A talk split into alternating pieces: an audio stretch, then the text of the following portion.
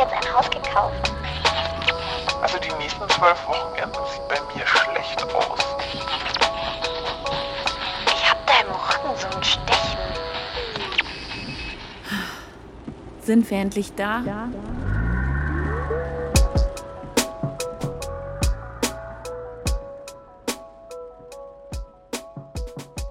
Ich war letztens zwei Wochen krank.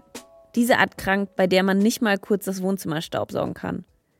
Und was macht man, wenn man so krank ist? Genau. Man nutzt das dreimonatige Streaming-Abo, das man versehentlich abgeschlossen hat, um zum fünften Mal alle sechs Staffeln Game of Thrones zu schauen. Und dabei ist mir vor allem eins aufgefallen. Also neben der Tatsache, dass die Serie stellenweise sehr schlecht gealtert ist. Wie absurd langsam die Kommunikation da ist. Oder wie absurd schnell die Kommunikation bei uns ist.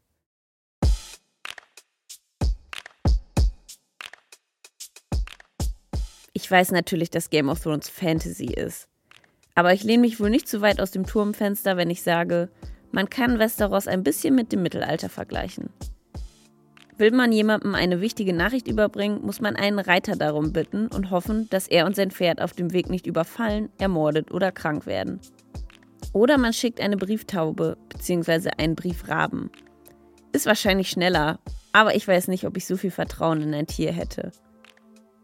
Jedenfalls kriegt man beim Schauen ein ganz gutes Gefühl dafür, wie lange man bei diesen Arten der Kommunikation auf eine Antwort warten muss. Immer wenn eine Beerdigung war, und davon gibt es bei Game of Thrones ja nicht zu wenig, habe ich mich gefragt, ob die Leichen nicht schon längst zu Staub zerfallen, bis alle Verwandten benachrichtigt und angetanzt sind. Aus heutiger Sicht unvorstellbar, zwei Wochen oder länger auf eine Antwort zu warten. Obwohl, kommt schon mal vor, dass ich mal zwei Wochen nicht antworte. Sorry, Leute. Aber sagen wir so, aus heutiger Sicht unvorstellbar, immer zwei Wochen oder länger auf eine Antwort zu warten. Wir sind es so gewöhnt, dass alle erreichbar sind, dass wir uns schon geghostet fühlen, wenn wir nur zu lange auf die beiden blauen Haken starren müssen.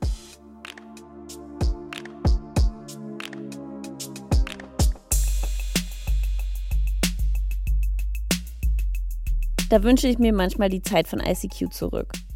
Eine Zeit, in der meine größten Sorgen waren, bei wem ich die Mathehausaufgaben am nächsten Morgen abschreiben kann und wann er endlich online kommt. Er war jedes Jahr jemand anderes. Und eine Zeit, in der man sich noch so richtig Zeit zum Schreiben genommen hat. So richtig mit, kommst du heute Abend on und bin jetzt AFK. Und wenn man AFK war, war man halt nicht mehr erreichbar. Außer man hatte ein Handy. Dann konnte man natürlich SMS schreiben. Vorausgesetzt, auf der Prepaid-Karte war noch genug Guthaben drauf.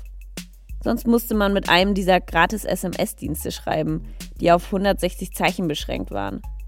Also hat man die Leerzeichen einfach weggelassen, weil man musste ja immer noch den Satz nicht auf diese Nummer antworten, sondern auf meine unterbringen. Als ich vor ein paar Jahren noch bei der Neon gearbeitet habe, habe ich für einen Artikel mal einen Selbstversuch gemacht. Ein Monat ohne Smartphone. Das hatte ich gegen ein Siemens C60 von 2003 getauscht, das ich in der Kramschublade meiner Eltern gefunden habe.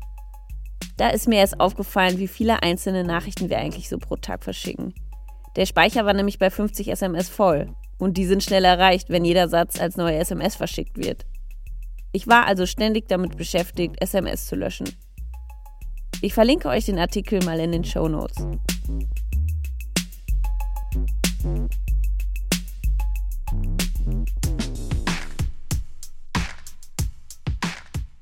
Aber am Ende bleibt die Frage, bringt uns diese Art der Kommunikation näher zueinander oder eher auseinander? Ich fühle mich meinen Freundinnen jedenfalls nicht näher als früher. Sowohl den alten von damals als auch den neuen in Hamburg. Und das, obwohl ich durch Social Media mehr von ihnen zu sehen bekomme als jemals zuvor. Ist das das Problem? Denn seien wir mal ehrlich, die wenigsten WhatsApp-Konversationen gehen über Smalltalk hinaus. Wie geht's dir? Was machst du gerade? Sorry, dass ich mich so lange nicht gemeldet habe.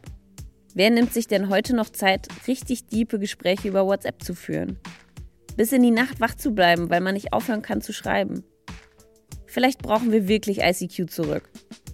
Stellt euch nur diesen Thrill vor, wenn neben dem Namen der Person, auf die ihr euch schon den ganzen Abend freut, endlich die Blume grün wird.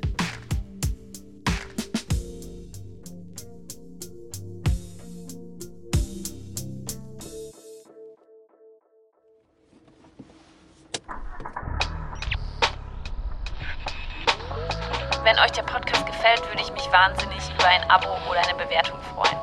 Feedback könnt ihr gerne bei Instagram dalassen. Sind wir endlich da, alles zusammengeschrieben.